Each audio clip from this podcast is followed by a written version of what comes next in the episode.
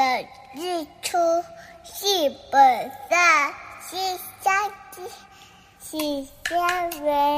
养不教，父之过；教不严，师之惰。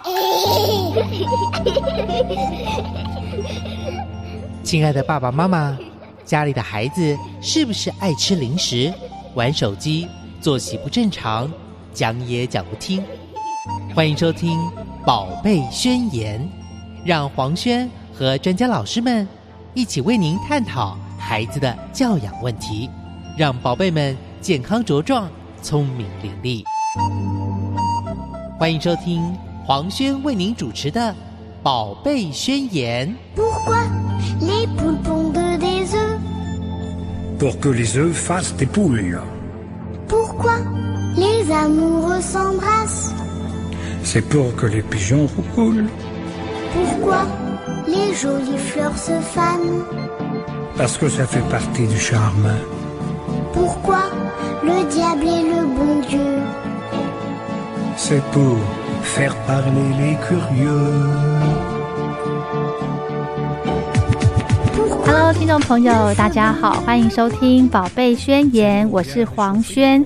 今天呢，在节目中呢，非常开心的，我们可以邀请到王义群群群老师哦，也是我们的语言治疗师群群老师，来跟听众朋友分享亲子共读的技巧。那因为现在呢，在台北还是。呃，应该说全台湾啦，还是三级警戒的一个状态，所以呢，我们只能透过电话访问的方式呢，来请到群群老师来跟大家来聊一聊这个亲子共读的技巧。先来欢迎群群老师好。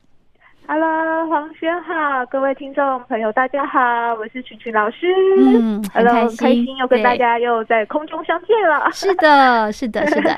那呃，我们之前呢，原本有一次要约访嘛，哈。那因为那个时候老师呢，诶，身体微恙，对，真的瘫软在哦床上。怎么了呢？对，就是啊，在月月初的时候去打了一波那个 A 类的疫苗，就是、哦。对 COVID nineteen 的疫苗这样。哦，讲一讲，讲一讲，怎么哦很不哎。舒服吗？就是我是礼拜天，而且我是比较妙的是，我是礼拜五，就是六月六号是礼拜天嘛，那我是嗯。六月五号听，就是临时接到通知说，哎，六月六号晚上有一批，然后嗯。希望我就是可以把这个时间拨过去，拨拨出来，嗯。然后去施打，然后在晚上七点到十点的班次哦，所以你看，哇，我觉得那些那个工作人员这么辛苦，他们从早到晚打到晚上十点，点哇，对，然后我就想说，好，当然就是大家就六七七七点嘛，然后就准备就出发这样，然后打打完回到家都是八点，快快九点了，对，哦快九点，就是你就是去那边，然后要打完之后，前面要一些呃流程嘛，要填资料啊，嗯。然后要给老要跟医生问诊，嗯，然后打完之后又在休息区休息三十分钟，因为怕说哎打完之后就不身体不舒服等等的，对。然后回到家大概九点。嗯。对，然后哎，我说当天晚上我还跟我朋友说，哎，还好啊，也没有什么发烧，因为我嗯。就去买了普拿疼就备着嘛。要备着。反，正对，我想说我当天就是连，因为医生，我说医生很可爱，他说嗯，哦哟，你是年轻人哦，我说哦，医生真的对，就是医生 为什么要这样说我想嗯我这样子算年轻这样，然后我就想说好，然后我要回到家。因为当天晚上我还活蹦乱跳，然后晚上也睡得很好，因为我的嗯朋友就看，因为其实在前面就看到很多那个朋友会在脸书分享嘛，嗯就是啊，当天晚上就开始发烧到三九四十度，然后隔天下不了床，然后我想说，那我是不是年轻人？我怎么今晚上还这么就是有活力这样？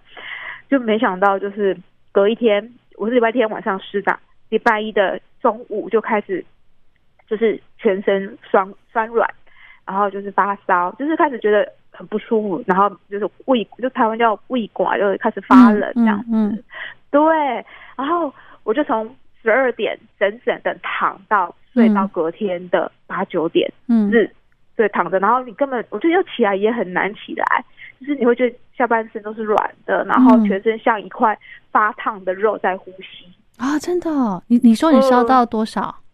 我我自己是烧到大概三九，哦，对，因为我其实、呃我我其实大概有一两年没有发烧，是，对，然后我是就是对，就是觉得哇，怎么会就是觉得，然后就是开也没办法开冷气，因为我开冷气又很冷，哦，对，因为你已经胃刮了啦，胃刮对胃刮，然后发烧，开冷气又冷，可是你开冷气又开始冒汗，这就是整个是很辗转难眠的，但是又就是辗转难眠，但是又就觉得说，哎，又好像很就是很昏昏沉沉啊，我觉得又嗯又不是说真的睡得很香，是，但是就是很难下床。然后大概礼拜一，礼拜一就是整个就是瘫软在床上，礼拜二哎就好一点，可以起来，就赶快吞一颗药嘛，哈，然后就嗯。起来，嗯，然后就开始发现下肢开始觉得很就是很无力，很嗯酸软，然后打针的那个地方啊就是肿起来，然后肌肉酸痛。对，嗯，然后大概那那个那个就多喝水，因为就是我就让他多喝水，然后循环，大概再隔个三天，嗯手的问题就比较好了。嗯哼，对对对，哦就是一个奇妙旅程。因为我就想说，哎，自己很担心自己没有那个经历那个那个疫苗的过渡时期，是不是已经身体状况为恙？就是 对，哦然后想说，哦，我还是年轻人这样子。是是是，所以其实哈，呃，我们我们在这个网络上面呢、也看到很多在传说，如果要打疫苗的朋友呢，其实在呃打疫苗前一个礼拜哦，一个礼拜可能就要嗯，比方说吃好睡好，对不对？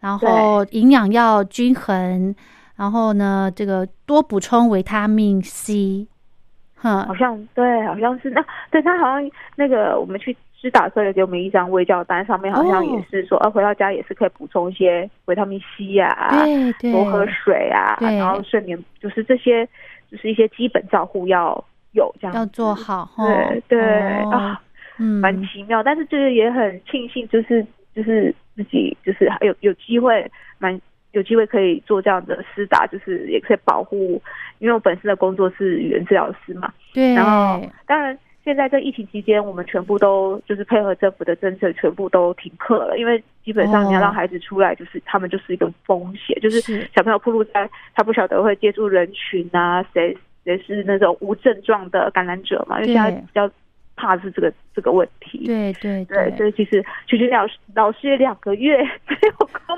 作了，啊，真的哦。对，哦从五月份到现在这样，，OK，对，所以这是第一季哈。呃，对对，第一季。对，就是被号召，就是临时，哎，刚好有疫苗可以去打，对蛮幸运的。嗯，所以你是呃排到医护人员的那一类，对不对？对，医务人员那一类，嗯就是嗯好像像第一类啊，第一类到第三类，那个嗯也不知道我不知道我是第几类，但就是医务人员，就是有嗯有执照的，嗯对，然哼后我们的工会就帮我们去造册，然后造册传给那个台北市的卫生局，卫生局就帮我们安排到各个医院去施打。嗯哼，对，我觉得这个就是其实呃，就是我觉得这个部分是在保护保护自己嘛，那也可以保护别人，就是嗯因为我就打完我可就有一些抗体，嗯那避免自己被感染，也可以有避免传染给我的家人啊，或者我的身边的朋友这样。嗯，对对，尤其呢，群群老师接触很多的小朋友，甚至还有长者，哈啊，，对对，嗯就是有些长辈要做一些呃吞咽的训练，对、啊，嗯那些都是有口水的呀，或是有飞沫的，嗯，对，所以其实家家属也会很担心，因为我我可能这个哦，我我从我家然后坐个大众交通工具，嗯。那中间我也不晓得我接触到什么人，嗯，然后到了那个对，到了那个工作的地方，结果对，所以他们也会希望说，哎，我我这边是已经有做这样施打的防护疫苗的对。的防护，对，然后再过去，嗯。因为长辈也是体力就是免疫力比较免疫衰弱的一群，对小朋友也是这样，是的，啊是的，所以真的，我们医护同仁哈，要把自己给照顾照顾好、保护好，哈，对，这样嗯才有、才有这个机会去照顾别人，这样对对。对，你们很重要，好不好？好好的保重哈。好，希望疫苗的这件事情能够赶快大家都能够施打到疫苗，就是这才是我们保护国人最重要的一件事情。是的，啊是的。好，嗯那我们今天呢，要来跟听众朋友谈亲子共读的技巧。哦，那我想在这边呢，先请群群老师跟大家说一下亲子共读大概是什么样的一个定义呢？哦，亲子共读基本上呢，就是它就是呃，就是从字面上去解释，就是他就是说啊，家长跟小朋友一起看一本就是故事书，然后要分享。那我觉得亲子共读，我把它整理出三个重点，就是分享、参与跟陪伴。嗯，对，我写一下分享嗯对，很多时候我觉得有时候家长就就是太忙嘛，就说啊自己去拿一本书去看，哎，对，对，然后说那小朋友他其实其实没有陪伴，他们都是三分钟热度，他就跟你随便翻一下，然后你就说啊看完了认，真看、啊，这就看完了，然后对啊小朋友他他因为第一我觉得因为现在太多三 C 产品。对所以他们看的电视，他们看的手机，他们看的 iPad，他们会觉得那才是他们想看的。可是书，它基本上就是一个比较比较死的东西啦。嗯，对，对对，那假如说你没有家长没有陪伴的话，他们自己看，他们看就觉得很无聊啊。我看来看去就是这样啊，我嗯我找不出这个故事书带给我的意义是什么。嗯，对，嗯然后我觉得还有就是要分享，因为有时候有时候就家长看完就就结束了，他可能有时候我觉得后续的哎去跟小朋友讨论这本故事书，他教我们的什么样的一个一个说呃寓意在哪里？哎说哎是不是要教我们哎不不开心的时候要怎么表达啊，嗯或者说我们在学校要要做些就是什么样的行为才是正确的？遇跟同学如果遇到什么争执，我们可以怎么做？哦嗯哼，就是有些故事书它是有一个意义在的，对。嗯对可是如果你这样看完就结束了，我觉得有时候会有一点可惜。是对是是，嗯所以它其实有共亲子共读重要的地方呢，就是共。对，我觉得这个一起陪伴参与的的那个重点，那个感觉嗯才是我觉得这个亲子共读的精髓。是的，是的，嗯好，那这个亲子共读，像刚刚老师有提到说，呃，你在跟孩子读一本书之后呢，你可能还要再跟他讲一讲他的呃其中的寓意哦，其中的含义的部分。那这个呢，可能就会针对大一点的孩子了吧？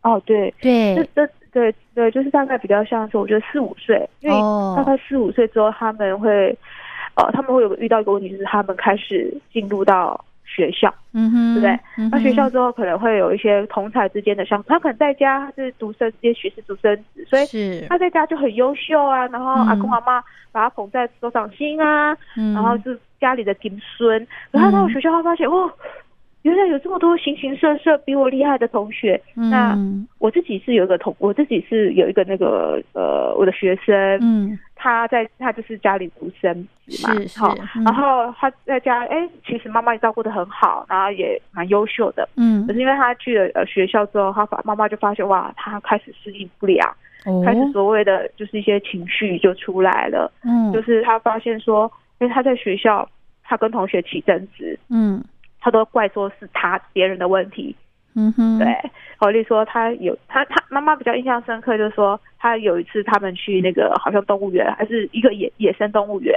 嗯。哦然后就是他们就有吃香蕉嘛，那忽然间就有猴子过来，嗯。他的香蕉抢走了，然后当下他就是哎他错愕了，那个小朋友错愕，吓到了。就是吓到，嗯。然后妈妈就想说啊，不然我再给你一根香蕉就好了，嗯。就想说这样就就 OK 了嘛哈，是就过没过没两三天，那小孩就跑来跟妈妈说，妈妈。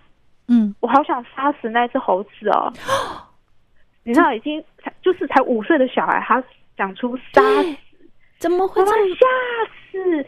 对，嗯因为妈妈想说，天哪！因为当下我们没有去处理这个小孩子的情情绪绪？，我们只是对就拿一根香蕉给这个小孩子说弥补他那这个给你好了。对对对，可是他也许小朋友他在他当下是闷着，他觉得为什么你为什么你可以就是猴子可以抢走他的香蕉？嗯对不对？哇。然后我就想说，对，就是妈妈其实就觉得说，哇，原来这个点对这个孩子来讲是这么重要，但是他们大人都不晓忽略得了，嗯。对，所以他在学校其实常常跟小朋友争执，然后例如说，呃，他们为了一件事情，嗯。为了一件事情，然后他小朋友就说都是你的错，嗯我要我我要我要我要我等下下课我要揍死你或是什么的，就是他就是会用很很负面的的情绪用，因为他嗯不知道怎么样去跟小朋友其他小朋友互动或是解决问题是是这件事情。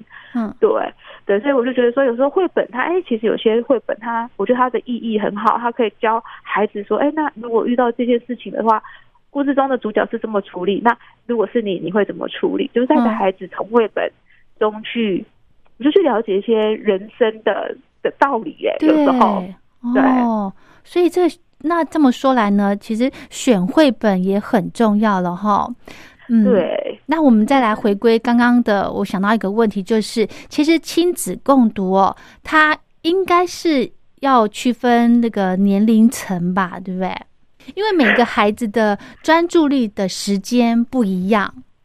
没错，没错，每个阶段都有一个专注力的时间，就是几岁到几岁，它是有一个有一个有一个，就是他们的呃专注力的那个最长的时间。对，对，嗯，那呃，就是我再跟大家补充一点，我自己觉得是蛮想要跟呃各位呃听众或是家长分享的。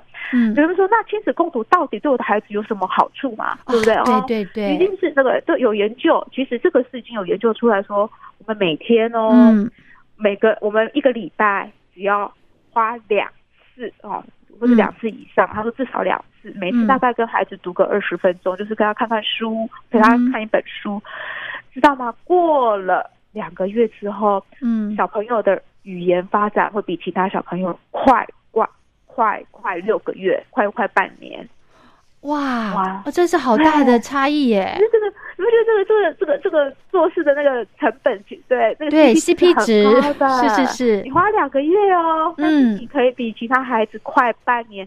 重点是后面，他是说这样的一个语言的效果，哦，在一年之后还是仍然存在，所以它其实是有一个延续性的，而不会说，哎，我当下没有没有阅读了，我的这个语言能力就就消失没有。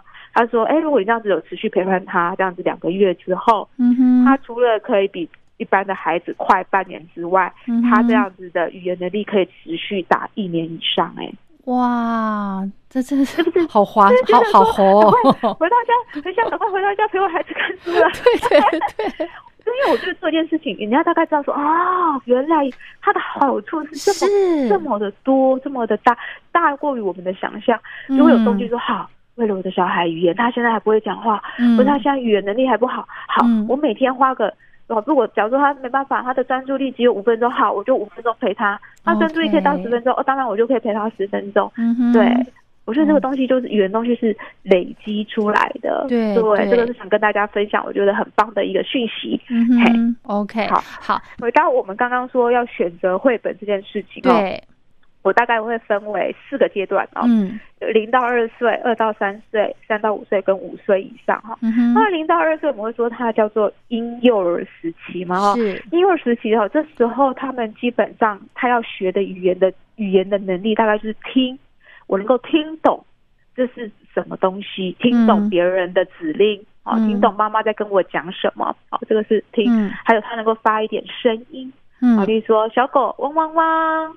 小猫咪喵喵，或是我要啊，或者是我吃，要简单的词，哈，饼干，哈，拜拜，爸爸妈妈能够叫爸爸妈妈这样子，嗯，所以这个零到二岁小孩，他们大概就是简单的词，然后发一点声音，然后然后能够听懂，最重要是能够听听越多，听懂别人的指令，因为这时候他才能够听懂，他才能够。说得出来嘛？他都听不懂，他当然就会说不出来。对，所以这个阶段呢，而他们以学习东西呢，这个就是皮亚杰哦，皮亚杰是一个很很很出名的一个就是认知认知心理学嘛，哈。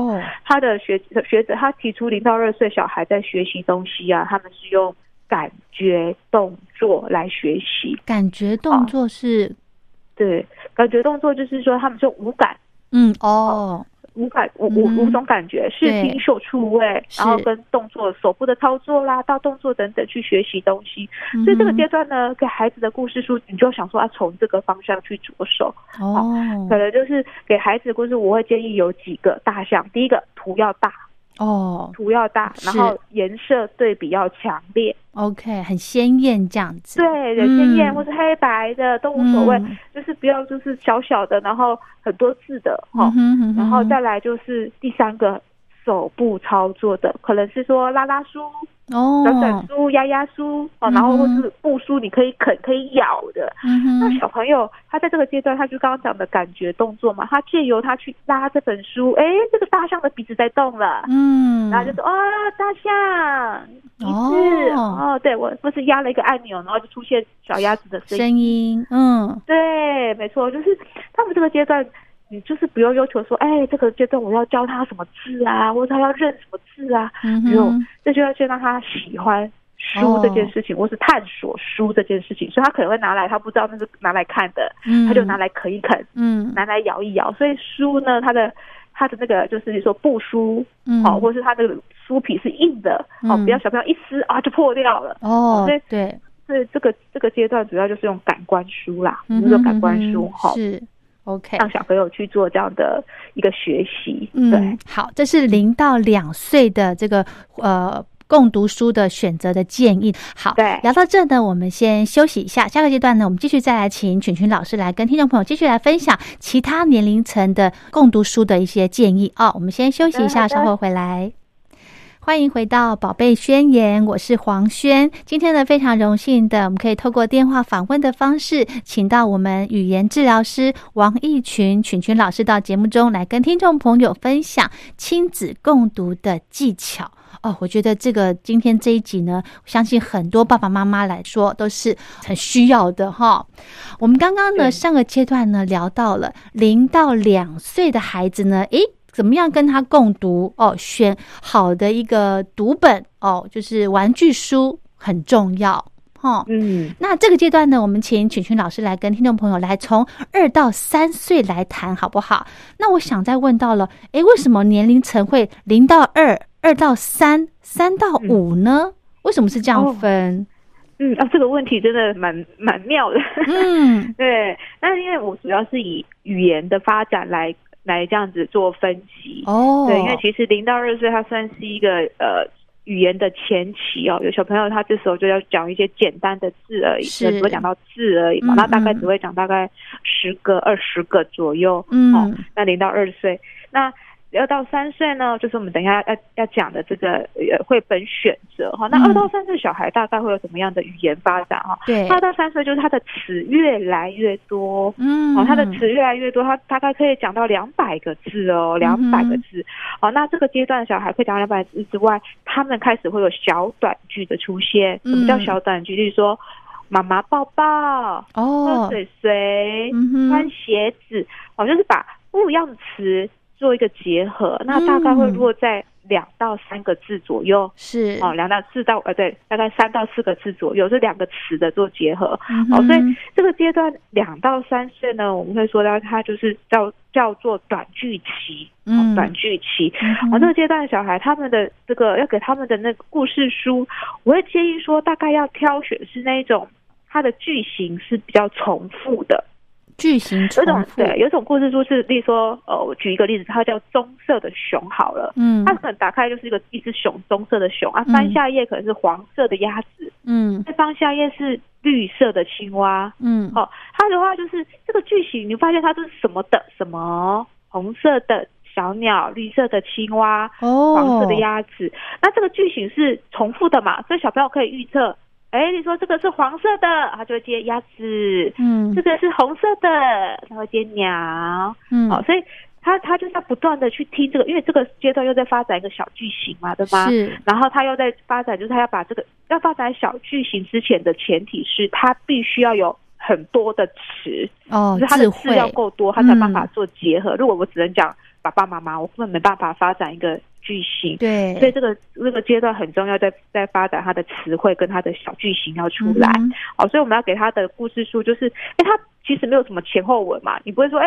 棕色的熊啊，你不小心翻到了后面的青蛙，就啊，你不没办法做连点，没有，它就是一个重复的句型，不断的这样子去练习，然后你可以让小朋友，哎，他在过程当中可能会搭一些小游戏啊，例如说有一本书叫做《好饿的毛毛虫》，嗯那好饿毛虫它就是会去吃东西，说哦好毛毛虫吃苹果，毛毛虫它会吃西西瓜。嗯，那这本书很有趣哦，它会那个毛毛虫吃那个苹果，它苹果中间会挖一个洞。嗯对，那我自己我自己就会用一个那个卫生纸，我是用那个色纸，然后把它卷成一个像毛毛虫的形状。啊，对，然后绿色的是不是毛毛虫？对然后就让让小朋友这样子从那个洞洞这样子穿过去，然后小朋友就说毛毛虫吃苹果。然后啊，吃橘子，那因为这个阶段小朋友专注力又没有那么好，可是如果你给他一个这样子哦手部操作的，嗯他是不是就觉得，哎，就是那个专注力也许就可以拉到五分钟甚至十分钟，因为他一部分他在操作，他就比较不会觉得说听妈妈讲故事讲到他就神就飘走了。嗯，没有没有耐性了哦。对，没有嗯耐心，所以我其实这个阶段你可以搭配一些简单的呃手部小游戏啊，嗯哦，然后让孩子哎他在这个这个阅读的过程当中哈、可以增加他的词汇，嗯，然后又可以去听一些呃句型简单的句型，嗯哦，所以这个大概是会在落在两到三岁的，好像说好饿的毛毛虫、好忙的蜘蛛等等嗯这种。就是你觉得那个哎前后文你你怎么你怎么跳你都不会影响到这个这本书，你会看不懂这样子。嗯哼好，嗯哼哎，这个是两到三岁，句对型重复，然后搭配一些小游戏，好增加他的嗯词汇。嗯哼，好，那下一个阶段就是三到五岁。对，好，那我们会小句型之后就会变成什么简单句嗯啊？三到五岁就发展简单句，甚至他可以讲述一个简单的事件。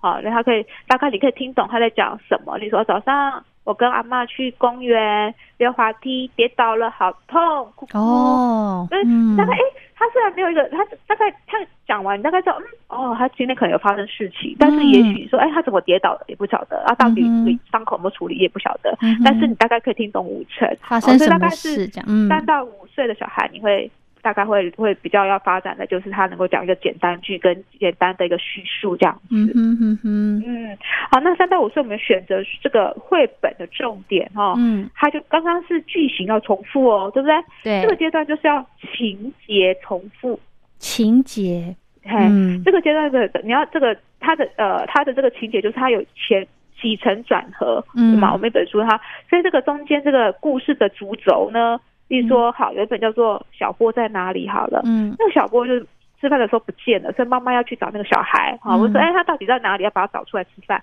他就会去敲敲门，那哈，或者是他会去从篮子去找，哎，到底有没有我的小孩有没有在里面？所以他就是哎敲敲门看看门后面有没有小波啊？没有，是是可能是一只熊啊。去看看钢琴里面有没有小波？哎，嗯没有，是一个是河马。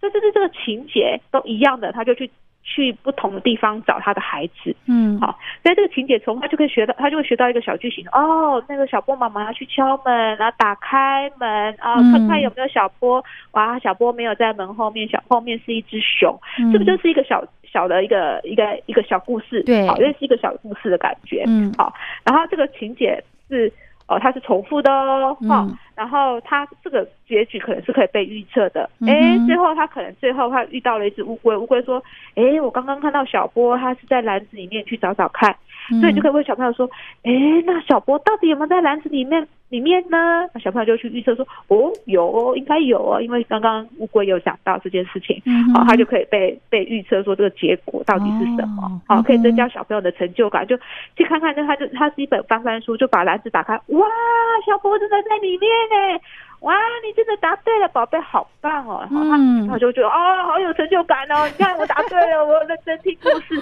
嗯 对不对？嗯好，所以这个阶段你大概就是要走这样子重复情节的，然后有预测性，增加小朋友的成就感。嗯哼，好的，因为这个时候要我们要发展的是一个句型了嘛，哈、嗯。要发展一个能够讲一个简单的故事。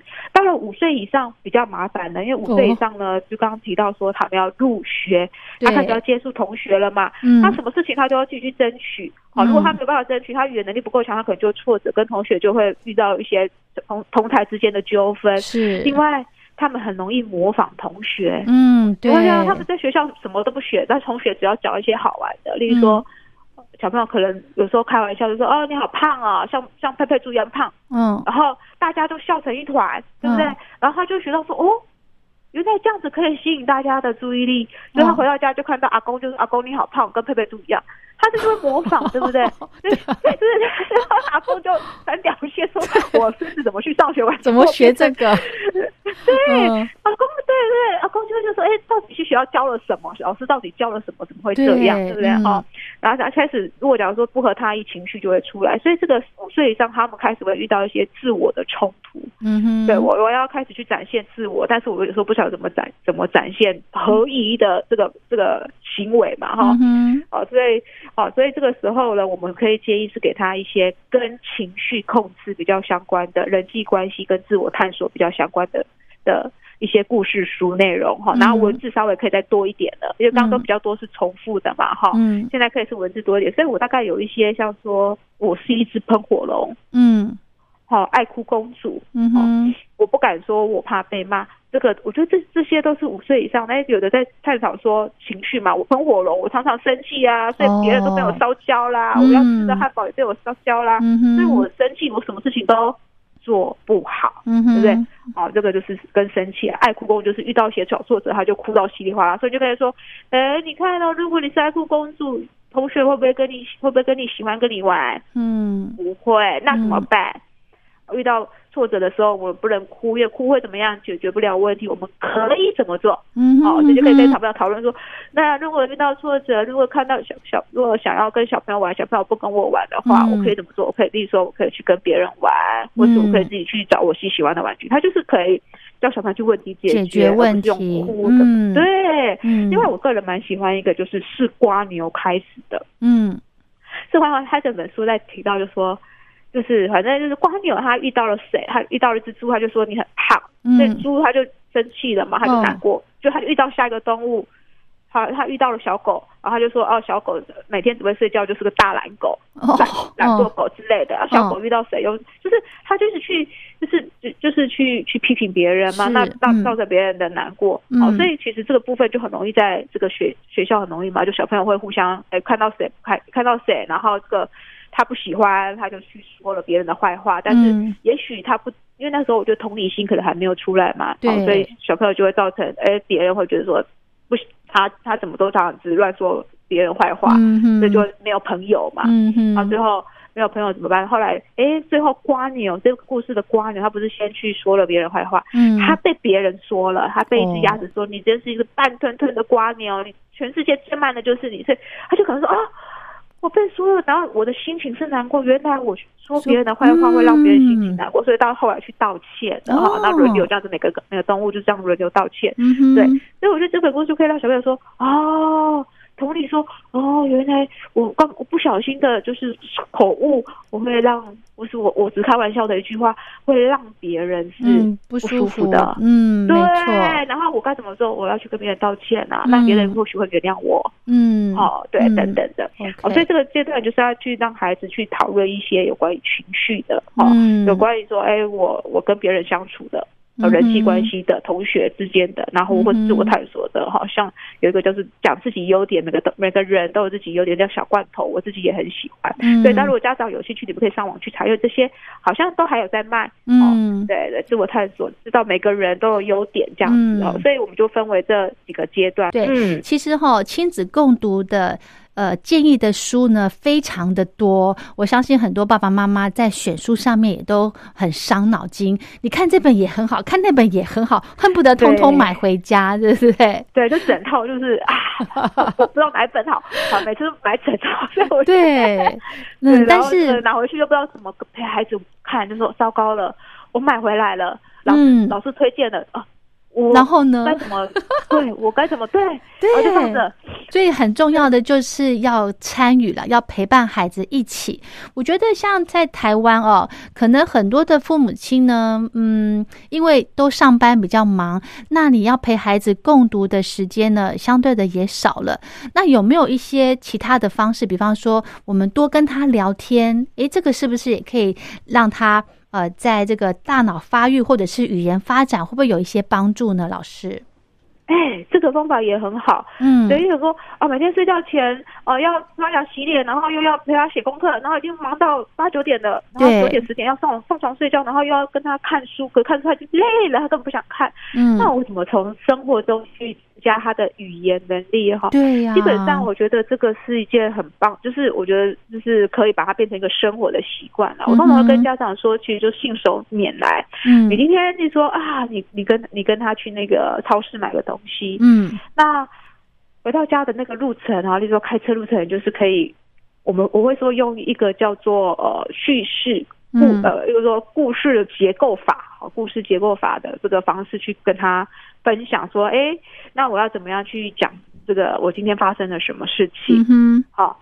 好就可以说，哎，时间。那我通常是这样，就是跟家长说，这个就是把它想象我们我们的大脑，我们分为五个区块。嗯时间、人物、嗯地点、嗯事件跟结果。那你可以跟他讨论说，哎，我们是谁？哎有谁一起去呀、对然后我们去了哪里？嗯我们做了什么事情？结果怎么样？嗯你知道吗？因为这个这个故事结构法是我去上课，然后有一个家长嗯他自己用的很有感，所以他觉得说，哎，他想要分享出来，哦因为他的儿子是自闭症。是是你知道自闭症最难的一件事就是讲事情。对，没错，你每次问他说：“哎，你在学校怎么了？”他可能讲不出来，或者人家问他说：“你跟谁？”嗯啊，他就可能讲讲说：“哦，我跟你说隔壁的王小明。嗯啊、你们怎么了？打架？哦，就简单的就是句，嗯对他们只会一一问一答，而且你可能还不知道他到底讲的到底是不是今天发生的事情哈。哦是。可是这个家长，我觉得他很棒，他就是利用这样子，例如说啊，他如果他跟小孩子去了哦超级市场买东西，啊回来路上他就陪他讨论这故事结构回法这五个，想嗯。对，嗯。他讲完之后，他就会跟他说：“宝贝，那你跟妈妈分享一下，嗯。我嗯们今天去超级市场做了什么事情。”然后小他就引导他去讲，哦，然后这样子练习完之后，你知道国小是不是开始要写周记？对，对，哎，没想到这个小朋友他就用了故事结构法写了周记。嗯哇，好棒，对他就是把妈妈教他的，因为你知道说写周记对一个自闭症孩的孩子来讲，对一个特殊的孩子来讲，嗯很难诶、是我从哪里写起？我们可能一般孩子写都有点困难，可是如果你给他一个类似一个 SOP，、嗯哼。哦，今天早上我和爸爸妈妈去香山，我们爬了香山，做了什么事情？啊？嗯。我们爬了一座香山，哇，我觉得好开心。啊，这就好啦、o k 嗯对不对，对？慢慢的哦然后一说，嗯。哎、爬完下山之后，可能要又去去哪里吃饭，然后我跟爸爸妈妈又去某个餐馆，我们吃了什么？哇，我吃饱了，我觉得好开心。嗯他甚至可以把这个，这个就是一个情节嘛，他就把这个嗯情节，然后中间加一个然后，啊，就是他就可以写了一篇文章，所以他妈妈就觉得，哎，他每天陪他这样练习，一点一滴，一点一滴累积起来，他的孩子嗯竟然会写了一篇作文呢、哦，这个妈妈一定很感动，对，哦。妈妈跟我们分享的时候，她是哇。含着泪光，我就觉得她是那种很感动。对对。嗯对他，就觉得说，哇，原来这个这个东西其实是有有它的那个，我觉得那个发芽，就是对小种子在发芽，没然后，到了国小阶段，诶他的孩子竟然会运用到写作文这个写周记这上面。嗯对，所以就从生活上，你只要跟孩子发生了什么事情，那我会建议说是要是要你跟他共同经历。一开始啦，那你如果说，哎、宝贝啊，你跟妈妈分享一下你在学校发生什么事情。第一，妈妈没有参与，小朋友也不知道该怎么讲。呃今天早上到底要讲早上的是哪一段对对对对，没错，到底要讲。然后，对他，他第一他他也不知道怎么跟你分享，然后到底他讲的对或错，嗯哼，你没办法给他提示。那例如说，你如果跟他一起参与，他要讲说去超级市场买东西，他忘记超级市场还是要去，还是去那个呃，是去便利商商店，就可以跟他提示说，哎、对我们是去超级市场还是便利商店呢？你想想看，你就会给他哦提示。对对对，那小朋友就会、哦，对对对，我们刚刚是去超级市场买的。嗯哼，他就就是可以跟他参与这个讨论。可是如果是说，哎，你早上跟去在学校发生什么事情，跟妈妈分享一下，他你没办法提示他，所以就会变成一个无疾而终。两个人就嗯，好吧，那 那换个话题，对对对，小朋友也哦觉得，对他也不知道怎么讲起，然后妈妈也不知道怎么帮忙。嗯，好，那就对，就会很可惜，在这一次的那个讨那个跟跟孩子的互动当中，就会比较可惜。是的，是的，OK，好，聊到这呢，我们先休息一下。欢迎回到《宝贝宣言》，我是黄轩。今天呢，非常开心的请到语言治疗师王义群群群老师来跟听众朋友分享亲子共读的技巧。那么我们刚刚呢讲了很多哦亲子共读，其实哈呃，如果家长呢最重要的是可以参与孩子，跟孩子一起念书，陪着孩子念书，这个呢。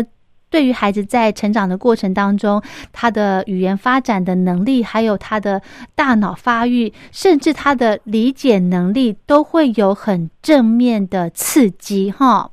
嗯嗯。没错没错，对，还有呢，如果没有办法，因为时间的关系，没有办法好好的有一个时间空下来，或者是环境来陪孩子念书的话呢，平常的一些对话哦，我们在家里面的一些，诶，比方说去逛超市啊，聊或者对对。一些例行活动，就可以把它叙述出来，刺激孩子去回想哦，我们今天做了些什么哦，听听看他的语言的构句的能力如何，是不是？没错没错，这样子嗯哎、或许先从爸爸妈妈有参与的，到后来你也许就就是他在学校发生的事情，他就会主动的跟对跟跟爸爸妈妈分享了。对，这个好重要。像有些我有些同事呢，我发现他跟他们的孩子哦没有距离，你知道吗？孩子每天下课回来，冲到厨房去找妈妈，妈妈妈妈，我跟你说，我今天怎么样怎么样？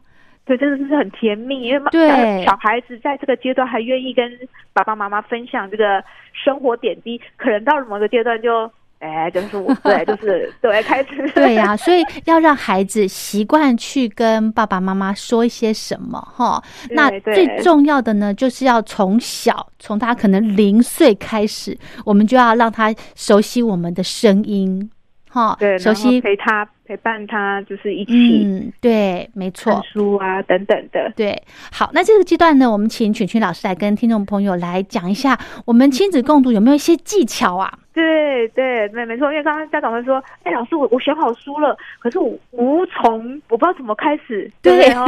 对 我不可能照着念呐、对，对，就是、呃、曾经有一个那个，就是网络上一个影片，就那个爸爸拿着那个恐龙图鉴的书，是然后爸爸跟孩子互动，他就是单着手，单着手，然后翻页就单着手，单着手，然后全部都单着手就讲完了，然后小朋友就噔噔，嗯刚发生什么事情？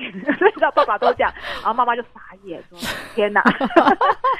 但我觉得，哎，爸爸很愿意花时间他陪孩子，努力了，他努力了，我们也就是给他啊掌声一下啦。是的是的。个眼那个白眼球不知道翻到地球哪里去了，这样 至少他我觉得嗯。爸爸也很重要、哎对。有时候家，有时候我觉得有时候妈妈每天这样子很辛苦，回到家小孩就是爸爸哎一陪小孩子念书，或许有不一样的乐趣。我觉得是这样子说。哎没错，没错，对，好，那刚刚提到说一些呃共读的技巧哈，嗯其实我把它分为零到二岁跟二岁以上了哈。好，因为零到二岁刚刚讲它是婴幼儿时期，嗯婴幼儿时期基本上我觉得就是 follow the child，、嗯就是跟随孩子哈。我们很记得刚刚提到说零到二岁孩子他们是用感觉动作去学习嘛，所以他拿到一本书，嗯你我有的妈妈说好来来哦，王老师说要来亲子共读会增加语言，就 拿来然后就正襟危坐的跟他从头到尾一个字一个字念。对 No，千万不要，啊，不然呢，不就是念故事就好了 对，吗就？照本宣科。对呀千万不要，因为小孩子他会好奇这是什么，所以通常哦，我会先把这本书先给我在旁边看，但是我把这本书先给他，所以零到二岁小孩他拿到这本书呢，他不会这样子。像我们这样从第一页、第二页不会，哦。他，已经先给你拿起来，然后嗯。东翻翻、西翻翻，哎，从看前面看一下，后面看一下，嗯。然后就是里面就随便翻，哎，他可能翻到了他喜欢的东西，他会看一下。哦，图样对不对？嗯，对，嗯所以就是我们会建我会建议先把这本书先给嗯孩子翻过，不然你在陪他共读的时候，他会一直很想翻后面，嗯懂吗？嗯然后就觉得说哇，我的小孩又不专心了，嗯，啊，看书看不到十秒钟，他就可以一直把书拿起来翻来翻去，因为他好奇啊。嗯哼，他就像我们拿到一本那个，我们拿到一颗礼物，我们一定会先拿起来左看看右看看啊，翻起来那是什么啊？都都已经翻好了，我不好奇了，我才会哎慢慢的来看这本书的内容嘛，是一样的道理。所以有时候你给零到二岁孩子，你给他这本书，我觉得不管是几岁孩子，你给他一本书，让他先他自己先翻一下看一下，嗯前面后面嗯看一下，对。哎，，他他们好奇心满满足了之后，嗯，你再陪着孩子一起看这本书，是，对。嗯，另外，我觉得是要面对面。哦，面对面。对，有有时候我们会坐在孩子的旁背面嘛，边哦。在旁边或是哦背面，对对对背对，嗯，对然后小朋友就坐在我们的大腿内缘嘛。是啊。是啊。但是基本上我会建议是面对面，为什么呢？因为其实面对面有一个优点，是，我们第一我们可以看到孩子的目光在注意哪里，嗯，哦，对，有没有？我们要发，或者说嗯他到底我们讲了什么？他是哎眼睛有发亮，或者他是皱眉的，他的表情我们是 catch 得到的。哦，对，那你说哎小朋友他一直在看这个狗，嗯。那我们就可以，有小朋友零到二岁还不会讲狗狗吗，我们就是，我们就可以他他在看的时候，我们就可以解释狗狗，嗯汪汪，哼哼哼，哦，狗狗，哇，会汪汪哦，就是你就是可以去把他看到的东西，然后你帮他做解释说明，他听，然后他就会连接，哦，这是狗狗，而且这个狗狗可能跟下一只狗狗不一样，可是他们都叫做狗狗，嗯哼，哦哦哦，所以可以这时候你就是可以不厌其烦的去说明描述，然后配合孩子的注意力，大概零到二岁的注意力，我们抓个三到五分钟就好了。哦，三到五分钟，OK，零到对两岁的，嗯哼，哦，三到五分钟就好，因为小朋友专注力这个阶段五分钟，就是你不用说哦，一定要坚持把这本书看完，不用，嗯哼。大概三到五分钟，我觉得小朋友的。呃人跑掉了就算了，不要再把他抓回来。哦，要对这样子，其实小朋友压力很大。哦，对对对，OK，好，对，哦，这个大概零到二岁就是面对面妈妈语哈，然后嗯。follow the child，、让他先从头到尾翻过一遍，好奇心满足之后，再带他看书，然后他看到什么地方，你就不厌其烦的描述一下，哦，嗯这样子大概是零到二岁的一个陪读的技巧。嗯哼嗯好，那两岁以上，其实我们有一个七大原则哦，是，哦，七大原则哦，第一个就是可以问他这是什么，哦，这个什么的问句，提问哎哈，对，提问，哎，如果他看了，你可以，因为两岁以上开始会讲话了嘛，对不对？对，啊，这是什么？嗯哎，他可能说，哦，大象。嗯哦，嗯，那你就说，你可以第二个可以追问一下问题，咦，大象在做什么呀？嗯如果啊，那是不是就可以把它变成一个句子？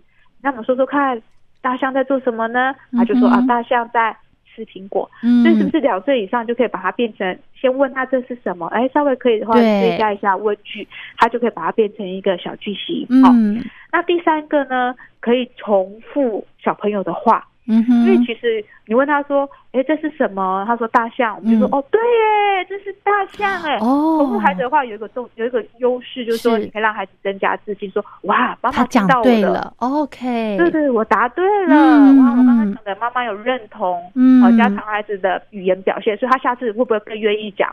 会，是是是，哦嗯，所以可以重复孩子的话，或者是他刚刚讲了一句，诶，他讲了说大象鼻子，嗯那你就可以帮他讲说，哦，对呀、大象的鼻子长长的。哦，你可以帮他把这个句子再帮他润过一遍，让他变成一个漂亮一点的句型，呃这个也 OK。嗯哼。所以小朋友就知道妈妈有听到我的话，而且帮，嗯而且他有妈妈有教我怎么讲，这样子。嗯哼。这是第三个。嗯。那第四个的话就是可以试试，如果小朋友你问他比较难的问题，可是他可能因为是面对面，你就可以看到说，哎，他有点皱眉，不知道该怎么回答。嗯，哦，对，如果当我们问的问题太难的时候，嗯我们可以示范一下，我，就说，哎，这是章鱼呀，那你会不会说章鱼呢？嗯哼，啊，小朋友可能说章鱼，对啊，哇，你好棒，你也会说章鱼耶。嗯对，就是你可以把答案说出来，然后让孩子 repeat 一次。嗯，哎，好，这个就是适时的帮助孩子，不要让就是问他，然后把他考倒，嗯，然后小朋友就不不不看了，因为好挫折哦。对对对，第四个就是说，呃帮助小朋友回答，就是避免他挫折嘛。哦，是，第五个我觉得是赞美跟鼓励。刚刚讲到，哦，如果孩子他有试着回答的时候，我们要嗯给他鼓励说，对耶，你刚刚有说大象的名字，妈妈听到你好棒，好厉害。那我觉得这个鼓励跟赞美基本上需要一个具体的，嗯，因为很多妈妈现在有时候，有时候妈妈可能累了嘛，哈，白天工作讲一堆话，晚上还要陪孩子共读一点，那就是对啊，好棒哦，对啊，你说对了，好棒哦，太棒了，你好聪明哦，就是永远的鼓励，就说你很棒，你很棒，你很棒，但是孩子不晓得说，哦，我刚刚讲的什么东西对我我棒什么哈？嗯，我对。在，棒什么？对，嗯。那也许我就妈妈说，哇，你有观察到大象的鼻子长长的，嗯妈妈觉得你现在观察力越来越好，就是把他的棒的地方讲出来，yes、嗯。Yes，我觉得这很重要，所以小朋友才会知道哦，原来这个是嗯。很是大是是妈妈觉得我很厉害的地方，那我下次我会再更努力的去参与一些其他比较细部的部分。嗯 yes，，好，所以其实赞美跟鼓励是，我觉得是很很需要的，每个人都想要被赞美跟鼓励。好是是。是，对，第六个就是跟随孩子的兴趣啦，哈、嗯。就刚刚讲的，你可能不是说要一照本宣科一个字一个字讲出来，你看着孩子，哎，他在看哪一个部分比较多，你就跟他多描述那一块的内容，好、让孩子跟着爸妈一起享受这个阅读的时光，哈、嗯随着他的兴趣跟脚步。好、最后一个是很放，嗯。就是个开心，嗯哦，开心。对，我觉得这个情绪，这个阅读的这个气氛是很重要。没错没错，就是他这个过程当中，哎，他是享受的，或许说，哎，这块这这个换妈妈妈妈先说，这页说，那下等一下换你说，就是好像是一个接龙，而不是说来你念给妈妈看。这个故事我们讲好多遍哦，你哎呦今天今天对压力好大这本书对对对，这压力很大。对这我们已经看了那么多遍了，好，今天换你讲。哇，压力好大哦，对，小朋友压力好大。对，所以也许我们可以用故事接龙，说那妈妈讲一个一段，那接下来的话你讲讲看好不好？嗯好不好？嗯对，他就觉得这个是一个轻松互动的，对好玩的，嗯，好玩的，所以他不会觉得说哇，每次跟妈妈看书好像被考试一样，对压力好大，所以他就每次晚上九点他就赶快睡觉，他根本不想看书，对不对？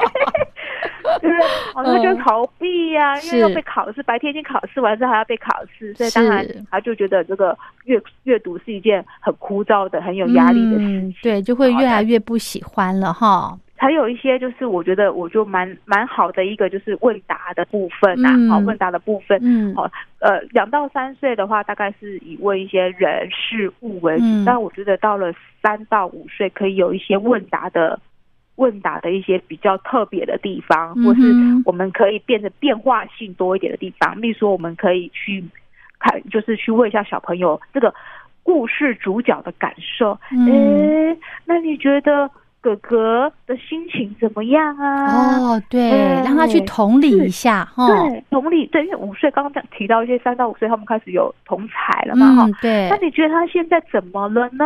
嗯，对，你可以让他去讲一下有关于角色的部分。嗯哼，那或是说可以有一些开放性，因为刚刚自己都说、哦这是什么，那是什么，这个会比较像闭锁性，稍微简单。但是你大一点的时候，嗯你就是要用一点开放性的问题，哈、你可以问一些为什么？嗯哦，我们为什么小猪最后全部跑到猪小猪呃猪小弟的家去为什么所有的小猪、哦就为什么让他去讲？哦，因为什么什么原因嘛，哈、哦，就会说怎么了？